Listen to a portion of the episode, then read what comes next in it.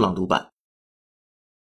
UN honors Chinese company for planting 122 million trees to reward customers for their eco-friendly habits. A Chinese social media initiative has just received the UN's highest environmental honor for turning the green good deeds of half a million people into real trees planted in some of China's most arid regions.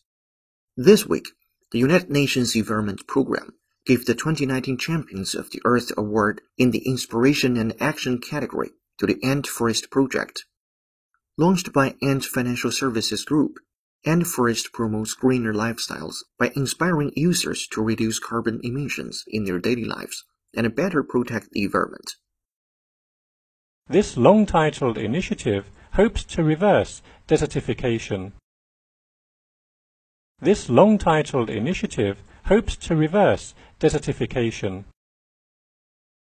Arid describes land that is too dry to support many crops or plants.